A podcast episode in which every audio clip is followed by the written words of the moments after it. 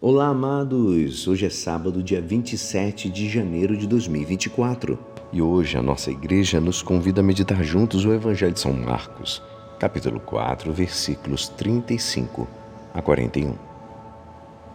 Naquele dia, ao cair da tarde, Jesus disse aos seus discípulos: Vamos para outra margem. Eles despediram a multidão e levaram Jesus consigo, assim como estava na barca. Havia ainda outras barcas com ele Começou a soprar uma ventania muito forte e as ondas se lançavam dentro da barca, de modo que a barca já começava a se encher. Jesus estava na parte de trás dormindo sobre um travesseiro. Os discípulos o acordaram e disseram: Mestre, estamos perecendo e tu não te importas? Ele se levantou e ordenou ao vento e ao mar: Silêncio, cala-te. O vento cessou e houve uma grande calmaria. Então Jesus perguntou aos discípulos: por que sois tão medrosos? Ainda não tendes fé? Eles sentiram um grande medo e diziam uns aos outros: Quem é este a quem até o vento e o mar obedecem? Esta é a palavra da salvação. Hoje o Senhor discute com os discípulos por sua falta de fé. Jesus já havia dado suficientes amostras de ser Ele o enviado e, mesmo assim, não acreditam. Não notam que, tendo com eles o próprio Senhor, nada devem temer. Jesus faz um paralelismo claro entre fé e a própria valentia.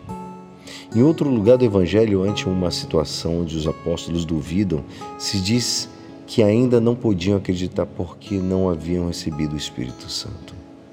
O Senhor deverá ter muita paciência para continuar ensinando aos primeiros aquilo que eles mesmos nos mostrarão depois e do que serão firmes e valentes testemunhas. Estaria muito bem que nós também nos sentíssemos repreendidos.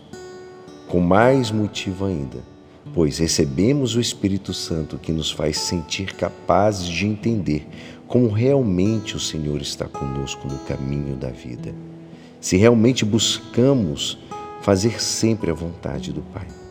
Objetivamente, não temos nenhum motivo para covardia. Ele é o único Senhor do universo. Quem é este que até mesmo o vento e o mar obedecem? Como afirmam admirados os discípulos. Então, o que é que me dá medo? São motivos tão grandes que, como para pôr em dúvida o poder infinitamente grande como é o, do, o amor do Senhor que nos tem? Esta é a pergunta que nossos irmãos mártires souberam responder, não com palavra, mas com sua própria vida. Como tantos irmãos nossos, com a graça de Deus, cada dia fazem de cada contradição um passo mais no crescimento da fé e da esperança. Nós, por que não? É que não sentimos dentro de nós o desejo de amar ao Senhor com todo o pensamento, com todas as forças, com toda a nossa alma? Será que é por isso?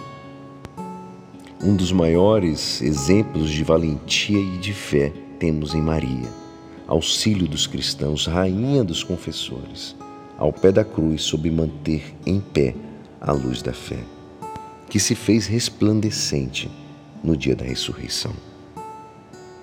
E é assim esperançoso que esta palavra poderá te ajudar no dia de hoje que me despeço. Meu nome é Alisson Castro e até segunda.